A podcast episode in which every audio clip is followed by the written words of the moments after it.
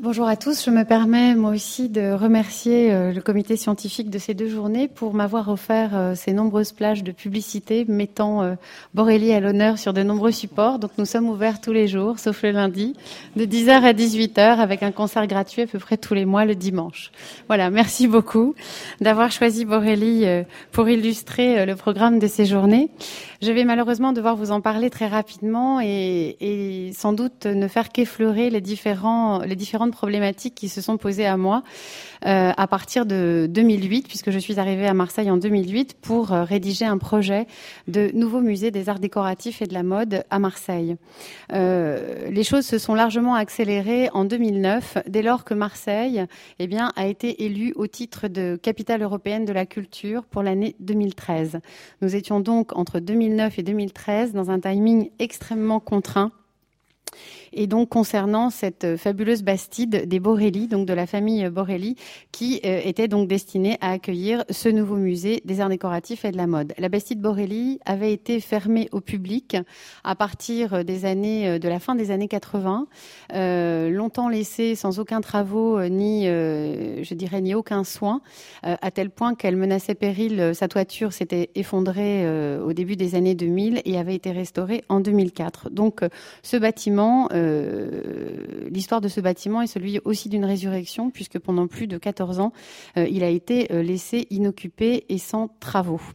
Donc le timing était extrêmement, extrêmement contraint pour rendre à cette bastide tout son lustre, puisque c'est depuis sa construction, 1700, entre 1760 et 1780, euh, la bastide Borelli est considérée comme la plus belle des bastides, et tout cela sans aucun a priori marseillais. En effet, c'est une bastide qui comprend un décor intérieur absolument remarquable. Autant les façades, comme vous pouvez les voir, vous venez de voir la façade sud qui est celle sur la façade nord, pardon, qui est celle sur jardin, la façade sud qui est celle par laquelle on entre dans une cour absolument euh, magistrale et, vers laquelle on chemine, eh bien autant les façades sont très austères, dépouillées et annoncent déjà ce, fameux retour à l'ordre et au néoclassicisme de la fin du XVIIIe, autant l'intérieur est un intérieur extrêmement chargé avec donc euh, un décor extrêmement profus. Ici, vous avez une vue des alentours, du moins de l'ancienne Pinède aujourd'hui euh, détruite pour laisser place à une aire de jeu d'enfants. Et vous avez donc, mais il y a bien longtemps, et vous avez ici donc un aperçu du parc, euh, qui est un des parcs les plus fréquentés donc euh, pour les pour les Marseillais. Donc ce, chantier déroulé entre 2009 et 2013 euh, était un chantier extrêmement particulier puisqu'en fait il ne s'agissait pas d'un chantier mais de trois, intriqués extrêmement, de manière extrêmement serrée. Il y avait d'abord un chantier bâtiment donc géré par la maîtrise d'œuvre donc euh, l'agence Moitié Rivière, à laquelle euh, donc la ville de Marseille avait confié la rénovation du bâtiment et euh, l'ensemble de la muséographie. Ensuite, un chantier de décor piloté par euh, les monuments historiques, à savoir l'architecte en chef des monuments historiques François Botton et le conservateur en chef des monuments historiques à la DRAC Robert Jourdan, ainsi que bien entendu des équipes de restaurateurs. Ensuite, un troisième chantier, le chantier muséographique, comprenant donc les équipements euh, muséographiques proprement dit, à savoir les vitrines, l'éclairage, etc., le traitement euh, de tout ce qui était climatisation, et puis bien sûr l'installation des collections. À cela s'est ajouté un programme de commandes contemporaines que j'avais appelé de mes et qui a commencé à se mettre en place à partir de 2011. Donc bien évidemment, dans un chantier où vous avez tant d'intérêts euh, et tant d'enjeux euh, qui sont étroitement imbriqués. Euh, là, c'est une adresse à tous mes futurs collègues conservateurs de musée. Vous ne pouvez pas être seul. Il faut absolument avoir un allié dans la place. Et je dirais que mon meilleur allié a été le conservateur des monuments historiques et les monuments historiques dans l'ensemble, puisque le chantier du musée ne pouvait démarrer qu'une fois que les décors étaient restaurés et que le musée eh bien, avait retrouvé, je dirais, son, son lustre et, et la splendeur de, ses décors d'origine. Donc c'est cette, je pense que c'est, je pense que François Goven en sera d'accord, c'est cette étroite euh, imbrication entre euh, vraiment euh, le conservateur, enfin les, volontés du conservateur MH et, et, mes souhaits pour le musée qui ont permis vraiment au chantier de progresser, de cheminer et finalement d'ouvrir. le musée a ouvert donc en juin 2013. Donc l'un des premiers chantiers, comme je vous l'ai dit, est celui des décors. Vous avez ici l'ensemble des grisailles qui se trouvent en partie haute de l'escalier d'honneur, qui aujourd'hui donc euh, euh, resplendissent donc dans la cage d'escalier euh, principal de, de, Borelli. Et le premier grand chantier a, été celui du plafond, euh, donc de cette composition de Louis Chex, d'après euh, un original de Guido Reni, donc d'après l'aurore de Guido Reni, composé pour un palais romain. Louis Chex, qui était un peintre d'origine originaire d'Aubagne, payé par les Borelli, eh bien, est allé à Rome euh, apprendre et surtout rapporter des modèles et a réalisé donc sur enduit cette euh, immense composition présentant Apollon donc euh, sur son char, apportant bien entendu chaque matin la lumière au monde.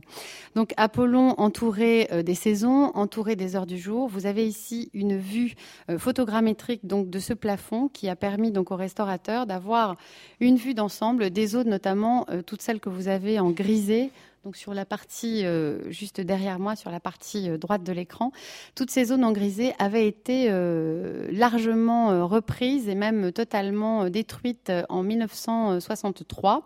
euh, où l'on avait confié à, quelqu'un qui vraisemblablement aimait la peinture, mais surtout le dimanche, eh bien de repeindre de lui-même la figure de l'aurore, les nuées, et ce qu'il ne comprenait pas, eh bien il l'avait généreusement masqué par, par de nombreux nuages. Donc toutes ces zones en grise étaient à, reprendre. Heureusement, nous avions dans les réserves un tableau de, de chèques donc présentant euh, la composition de Guido Reni, donc ne serait-ce que pour comprendre un peu l'ensemble des personnages qui pouvaient s'y trouver. Et puis nous avions dans les sources la chance de posséder euh, un, une monographie photographique réalisée pour Borelli à la fin du 19e siècle, euh, qui a été publiée au début du 20e siècle à Paris Paris en 1904, alors que les, les, photos ont été démarrées, ont commencé, la campagne photographique a commencé vers 1896. Et euh, ce, ce, grand recueil photographique, donc publié à Paris euh, chez Guérinet, euh, était pour nous une bible puisqu'on y voyait une petite perspective du plafond mais à l'époque, il n'y avait pas, euh, je dirais, les appareils et, les, et, les, et les, le grand angle qui existe aujourd'hui. Donc, nous n'avions qu'une vue, euh, une vue tronquée, mais tout de même une, un aperçu euh, assez remarquable du plafond avant donc euh, cette modification sauvage en 1860, en 1963. Donc la restauration du plafond a été euh, véritablement euh, le premier grand chantier avec des équipes de restaurateurs, euh, une dizaine de restaurateurs qui se sont relayés pendant huit mois pour supprimer les repeints notamment ici sur les, sur les saisons, rechercher donc bien entendu tous les résidus du décor ancien et puis par la suite donc euh, réaliser donc euh, des euh, restitutions. Voilà aujourd'hui le plafond donc d'Apollon du char d'Apollon qui est totalement restitué et visible à Borelli avec donc dans la partie basse ces fameuses grisailles présentant différentes déesses et muses donc en partie haute. Donc ce décor, euh, ce premier chantier MH était vraiment un impératif puisque sans lui, nous ne pouvions bien entendu envisager euh, de passer à l'étage du château et d'aménager les salles euh, supérieures. Et le fait que les MH mais généreusement proposé de participer à la restauration notamment de tous les décors mobiles, les dessus de porte, les toiles peintes en sous-bassement, a fait que véritablement ce chantier avait une unité et que je faisais part de mes problématiques muséales quand euh, les MH me faisaient part de leurs problématiques décors. Et nous avions là, euh, je trouve, une belle, euh, entente pour que le chantier progresse au mieux et que nous, nous, puissions eh bien, parfois euh, amender certaines décisions euh, rapides de la ville, puisque bien entendu la ville entendait être prête en 2013, euh, je dirais presque à marche forcée, que le muséographe et l'architecte avaient envie qu'on le reconnaisse un peu partout, que euh, les MH avaient surtout envie de ne pas saccager un décor merveilleux laissé comme ça euh, dans l'ombre et, et, sans soin pendant tant d'années, et que j'avais très envie que les collections conservées dans les réserves depuis la Seconde Guerre mondiale eh bien, soient enfin visibles. Donc tant d'enjeux en même temps dans un même chantier, ce ne fut pas simple. Donc vous avez ici quelques exemples des décors d'une des pièces remarquables que nous allons voir ensuite, le salon doré avec à la fois des décors euh, réalisés donc sur les boiseries comme vous avez ici à gauche, euh, des décors de grotesque ou des décors réalisés sur des toiles peintes marouflées par la suite euh, sur les murs de la pièce. Euh, il y avait également donc euh, au titre des décors de grands tableaux, donc euh, littéralement insérés là avec son cadre dans la paroi, comme l'enlèvement des Sabines d'après Pierre de Cortone, réalisé donc par Chex et envoyé depuis Rome au Borelli, donc au début des années 70. Vous avez ici donc l'un des, je dirais l'un des meubles les plus connus du château Borelli, à savoir la fameuse radassière, qui est une banquette qui n'est pas propre à Borelli, que l'on retrouve dans de nombreuses bastides, mais qui à Borelli est extrêmement spectaculaire puisqu'elle fait plus de 8 mètres de long et donc est composée de 8 coussins de dossier et d'une assise sur estrade entre, donc, dans une alcôve euh, cantonnée par des colonnes. Donc euh, quelques aperçus du, du, chantier avec ici les dessus de porte notamment, les gypseries puisque le décor de Borelli se compose à la fois donc d'un programme peint euh, tout à fait extraordinaire avec pour figure tutélaire Apollon, le dieu des arts euh, et de la, lumière, de la maîtrise, euh, mais également tout un programme de gypserie, donc une des particularités des Bastides du sud de la France, un décor bien entendu qui évoque le stuc romain et qui est réalisé ici en plâtre, généralement aux alentours du plafond, sur les plats de moulure, comme ici dans la salle à manger, où les gypseries représentent les cinq sens. Donc, euh, après la restauration et je dirais non pas après, mais concomitamment à la restauration des décors, il y avait bien sûr la mise aux normes du bâtiment euh, pour devenir un musée. Et là aussi, j'insisterai sur la nécessaire euh, euh, compréhension qu'il y a du, bâtiment et de, l'écrin du musée. Souvent, le, le, les impératifs d'un musée ne sont pas ceux ne sont pas ceux des monuments historiques. Et bien souvent, le musée rentre même parfois de manière forcée, s'impose au bâtiment. Et là, il me semblait totalement ridicule euh, de nier le bâtiment, alors qu'au contraire, il fallait euh, en jouer au maximum, jouer de cet écrin du XVIIIe siècle qui avait quand même, qui a quand même deux façades sur la mer, qui possède un parc absolument magnifique, qui à l'époque, de l'autre côté, donnait sur une, sur une montagne, du moins sur des collines vides de toute construction. Donc l'écrin était splendide. Mais accepter le bâtiment, c'est aussi en accepter à la fois les, les, atouts, mais aussi les contraintes, ce qui veut dire une maîtrise du climat plus difficile, une maîtrise de la lumière également plus compliquée. Il était hors de question de faire un musée noir, un musée fermé, simplement parce que c'est un musée et qu'il fallait protéger les collections de la lumière. Donc il est bien évident que dès le début, dans le programme, euh, nous avons choisi de placer les collections qui euh, étaient les moins soucieuses de la lumière et d'un ensoleillement euh, quasi permanent à Marseille, du 1er au 31, au 31 décembre. la céramique, bien entendu, se trouve exposée à l'ouest avec le soleil couchant, avec une vue largement dégagée sur la mer et le parc. Donc, ce qui permet toujours, lorsqu'on est dans le musée, de profiter du site, ce qui est un atout majeur de Borelli. Donc, je pense que cette articulation respectueuse du bâtiment, euh, montrant les collections en adéquation avec leur lieu d'exposition, euh, nous a permis véritablement eh de concilier je l'espère, au moins dans la plus large mesure, les impératifs des monuments historiques et ceux des musées. Donc, ouais, reprise du bâti, reprise de l'ensemble des sols, des plafonds, etc. Donc, c'est un, vraiment un chantier de, un chantier d'envergure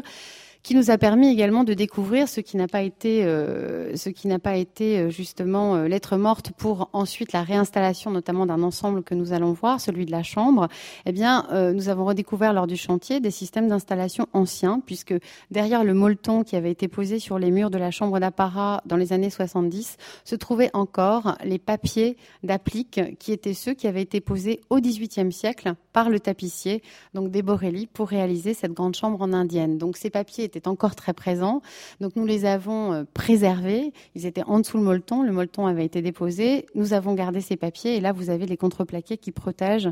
des travaux, les toiles peintes euh, en soubassement qui ont été restaurées par la suite. Donc des, des également dans les, dans les angles. Alors on ne parle pas des coins dans les bastides, puisque normalement les chambres d'une bastide provençale, les coins de, dans une chambre de bastide provençale, il n'y a pas de coins, les angles sont arrondis, car selon la, selon la croyance populaire, le diable se cache dans les coins, donc il n'y en a pas. Donc voilà, protection des trumeaux, un très beau, un très bel ensemble aussi de bois doré qui était, euh, qui était à conserver.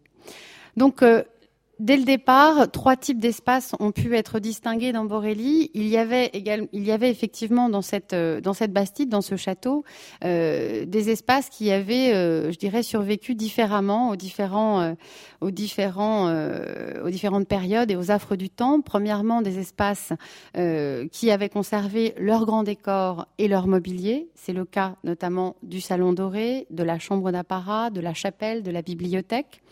des espaces qui n'avaient conservé qu'un décor périphérique, notamment celui euh, de gypserie, leur trumeau souvent, donc un très bel ensemble de bois dorés, mais qui n'avaient plus de mobilier euh, dédié, dont on, on connaissait encore l'usage des salles, mais on n'avait plus du tout de mobilier. Et enfin, un troisième type d'espace qui avait été largement euh, remanié dans les années 70 avec sol en béton, moquette, etc. Donc, dont il fallait restituer à laquelle, auquel il fallait restituer une certaine qualité et réintégrer donc dans le dans le parcours du musée. Donc ces trois types d'espaces nous permettaient euh, eh bien de, de, de, jouer justement avec ces, ces différences et d'aller notamment dans les espaces très remaniés plus avant dans une muséographie contemporaine, alors qu'au contraire dans des espaces qui jusqu'alors avaient avaient préservé leur, leur, décor comme le salon doré, eh bien limiter autant que faire se peut les interventions donc euh, de, de muséographie et, et d'aménagement contemporain. Donc voilà quelques vues de ce extraites de ce fameux Guérinet, donc publié au début du XXe siècle, qui a été pour nous donc une bible, notamment dans la restitution euh, du mobilier dans les dans les espaces. Donc vous avez ici des cartes postales également montrant euh, l'ameublement du château Borelli.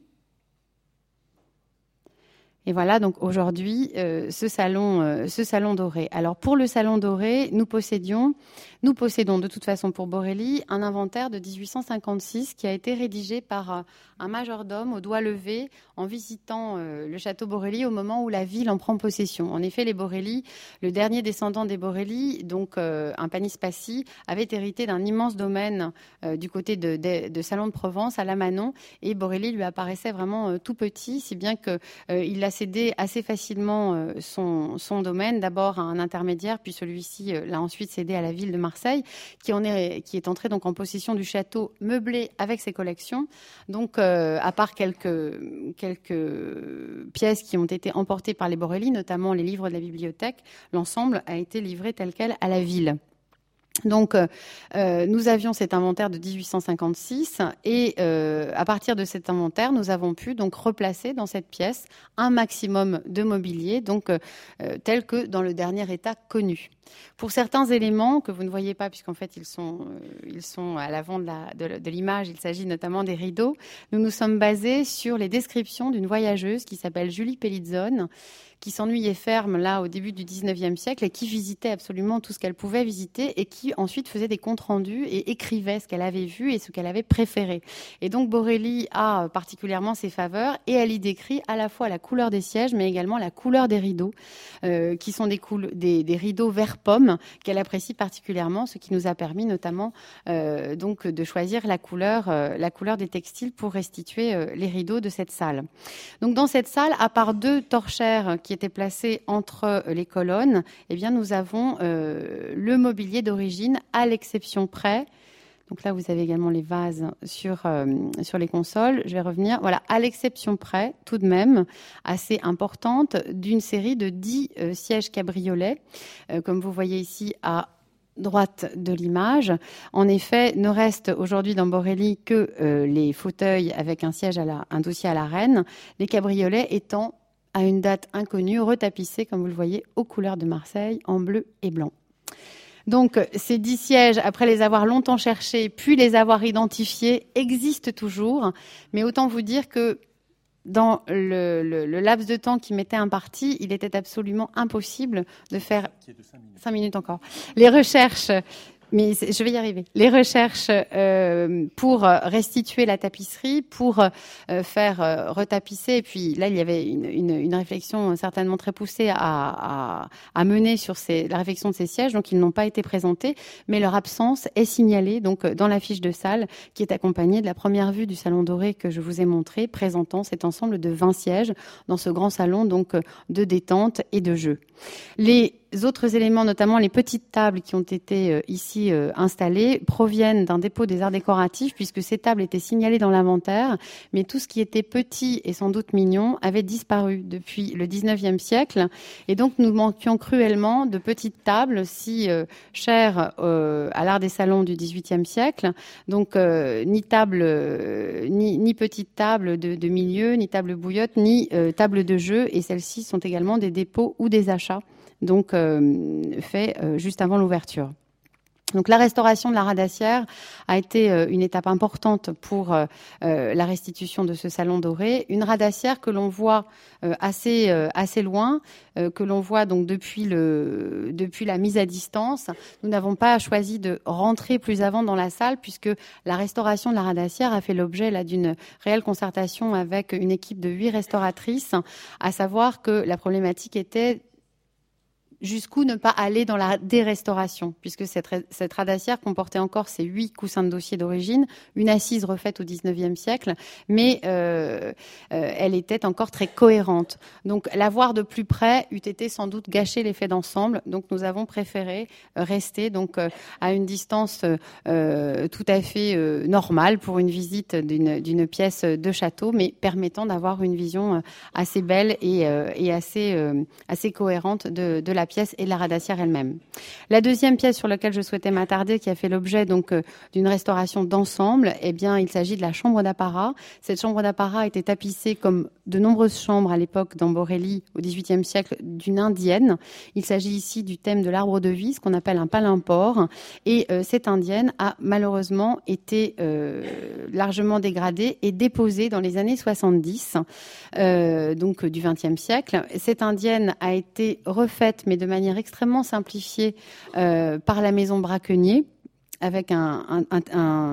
tissu qui désormais s'appelle le Grand Génois. Et euh, j'ai retrouvé la commande de l'inspecteur des monuments historiques qui demandait donc de déposer l'indienne dégradée, mais qui n'en demandait pas malheureusement la conservation. Ce qui fait que le meuble original a disparu. Je pourrais donner les noms. Le meuble original malheureusement a disparu et a été donc euh, remplacé par euh, ce tissu d'inspiration extrêmement simplifié, puisque nous n'avons plus trois arbres de vie différents, mais un seul, et que euh, ce, cette tenture des murs a été également utilisée, ce motif a également été utilisé pour les sièges, alors que les sièges bénéficiaient d'une autre indienne. Alors ici, il s'agit d'une banquette, elle, qui était en tapisserie, mais les sièges bénéficiaient d'une autre indienne, comme vous pouvez le voir ici, qui comportait beaucoup moins de fleurs et plus de branches. Et donc, ces deux indiennes complémentaires formaient un concert extrêmement élégant et beaucoup moins lourd que la version donnée dans les années 70. La restitution a donc, euh, été pour moi, euh, cet enjeu était de, redonner justement à sa chambre la légèreté et retrouver une indienne qui puisse être complémentaire de celle tendue sur les murs, mais qui surtout n'en alourdissait pas, si vous voulez, la vision. Donc ça, c'est les sièges refaits dans les années 70 avec la grande bordure. Et aujourd'hui, donc, euh, euh, la chambre telle qu'elle est présentée, donc avec son mobilier restauré, euh, l'ensemble du meuble rendu, donc à la fois le baldaquin, mais également les différents sièges, même si, en raison de la mise à distance, là encore, nous avons dû en supprimer quatre ou cinq qui n'ont pu être montrés, puisque bien sûr sur le cheminement des visiteurs. Donc voilà, une indienne, cette indienne complémentaire a été trouvée dans les archives de la maison Fray, euh, qui euh, conserve, qui s'intéresse particulièrement à ce type de motif, à ce type de tissu, et qui conservait de nombreux échantillons. Donc un échantillon du XVIIIe siècle nous a servi, donc a, été euh, a été finalement réimprimé pour les sièges de Borelli. Nous avons également fait d'après les modèles originaux, puisque les, embrasses ont été retrouvées en carton très détérioré, mais avec les couleurs d'origine, et elles ont été refaites par la maison de Claire, à l'identique. Les toiles peintes en sous-bassement, ici également restaurées, donc euh, dans la chambre, forment un ensemble extrêmement euh, complet. Donc, comme je vous l'ai dit, la chapelle, mais également la bibliothèque conservaient leur mobilier d'origine, même si aujourd'hui euh, la destination de la bibliothèque a changé puisque euh, il n'y a plus de livres. Il ne servait à rien de restituer une bibliothèque sans livres. Elle est devenue donc une sorte de grand cabinet de curiosité présentant euh, les objets les plus précieux des collections de Marseille, à savoir donc de petits objets d'art essentiellement offerts à la ville de Marseille au XIXe siècle à la suite des expositions coloniales et et, universelle. Donc vous avez à la fois des, des jades, des verres chinois, des émaux, des ivoires japonais, etc., qui en font donc un cabinet particulièrement précieux aujourd'hui. Juste, je terminerai là-dessus. À contrario de ces deux pièces restituées, je voulais juste vous montrer le choix qui a été fait dans certaines pièces privées de tout décor, mais qui avaient un usage bien identifié comme la salle à manger. Il a été choisi de rapporter des décors que la ville de Marseille avait achetés dans les années 80 et conservés en réserve, qui étaient donc des toiles peintes assez emblématiques de l'art du sud de la France. Autant les tapisseries euh, euh, sont fréquentes au nord, autant les toiles peintes sont euh, vraiment quelque chose qu'on rencontre dans la plupart des demeures aristocratiques. Et ces toiles peintes ont donc été ici remontées dans la salle à manger afin d'évoquer un cadre somptueux qui était celui de euh, la grande noblesse euh, provençale du XVIIIe siècle, des toiles peintes que nous n'avons pas euh, cherché à enchasser, bien entendu, dans les murs, mais au contraire posées sur les murs comme elles le seraient dans un musée. Nous n'avions pas là non plus de mobilier d'origine, donc nous avons évoqué cette table dressée avec donc une table qui est en plexi, qui est nappée et qui présente de manière extrêmement, je ne dirais pas sobre, mais du moins évocatrice, euh, un service donc de Marseille en grand feu, caractéristique là aussi euh, de la faïence marseillaise complètement contemporaine de l'art de Sébastide. Voilà, et je termine par sans doute ce qui est le plus frappant à Borelli aussi, c'est ce parti pris de la couleur dans certaines pièces qui n'avaient plus aucun décor. Cette grande galerie de bal est devenue la galerie des céramiques, euh, est donc devenue une salle de musée euh, avec donc euh, des vitrines et une tonalité euh, raccord en, en, accord avec notamment le sol de Tomette, la couleur choisie par le par le muséographe. Et cette salle qui avait jusqu'alors perdu, je trouve, son caractère exceptionnel et luxueux, qui était celui très certainement d'une salle de bal dans laquelle on savait qu'il y avait également des peintures accrochées, eh bien retrouve petit à petit son lustre avec notamment notre dernier achat ici et commande deux appliques d'Hubert Le Gall qui ont été achetés à la suite de son exposition et qui rendent à la salle un peu du lustre qu'elle dut avoir hein, euh, à l'époque donc des Borelli, alors qu'elle était avant tout une salle de bal. Je vous remercie.